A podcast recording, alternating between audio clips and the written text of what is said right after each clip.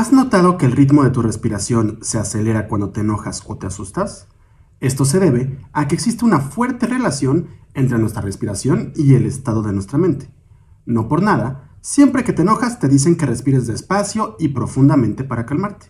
Bienvenida, bienvenido a Meditación Cotidiana, el podcast de meditación de Yoga Nidra MX.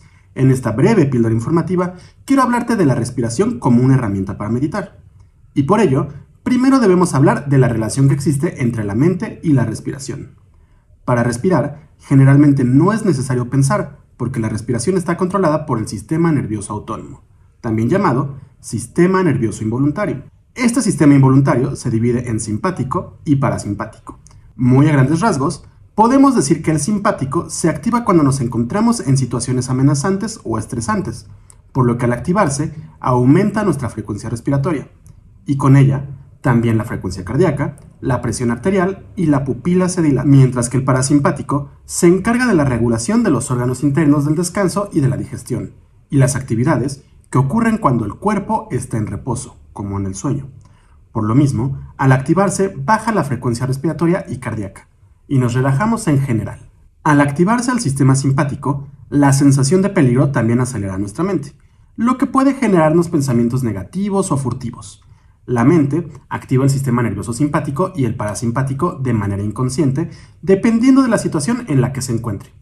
Pero también podemos activar estos sistemas, por decirlo así, de manera consciente con ayuda de la respiración. Es por eso que nos piden que respiremos lenta y profundamente cuando necesitamos relajarnos.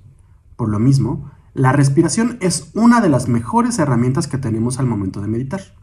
No por nada, la gran mayoría de sistemas de yoga, incluyendo el Ashtanga Yoga Patanjálico, dice que antes de la concentración y de la meditación se tiene que realizar el control del aliento o energía vital, es decir, pranayama, o ejercicios de respiración.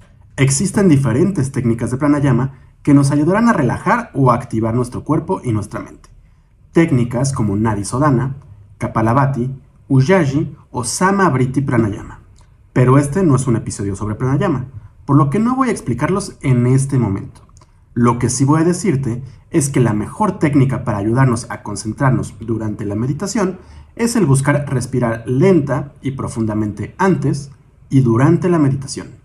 Por otro lado, la respiración, además de ayudarnos a calmar el cuerpo y la mente, nos será muy útil como foco de concentración o foco de dharana.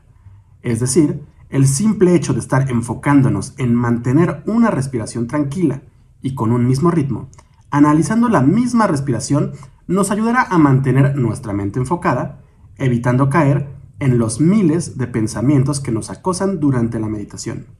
Así que ya lo sabes, cuando te dispongas a meditar, siempre será buena idea prepararte con unos cuantos ciclos de respiración calmada y buscar mantener este ritmo durante todo el tiempo que te dediques a meditar. Además, si no estás realizando una meditación guiada, la respiración será uno de los mejores puntos de concentración para mantener la mente controlada. Puedes enfocarte en el ritmo de la respiración, en la manera en la que el aire entra por las fosas nasales y baja a los pulmones, y o en el movimiento que realiza el pecho y el estómago al inhalar y al exhalar. Así que te invito a sentarte en silencio todos los días, respirar tranquilamente y dedicar unos minutos para ir entendiendo la mente y empezar a disfrutar de los beneficios de la meditación.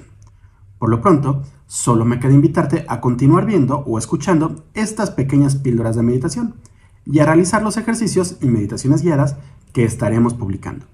Recuerda que si quieres saber más de meditación, yoga o filosofía, puedes visitar nuestra página web www.yoganidra.com.mx o también puedes seguirnos en nuestras redes sociales. Nos encuentras en Twitter, Facebook, Instagram, YouTube y Pinterest como Yoga Nidra MX. Eso es todo por esta pequeña píldora de meditación cotidiana, el podcast de meditación de Yoga Nidra MX. Yo soy Rodrigo Delgado y te espero en el próximo episodio. Hasta pronto.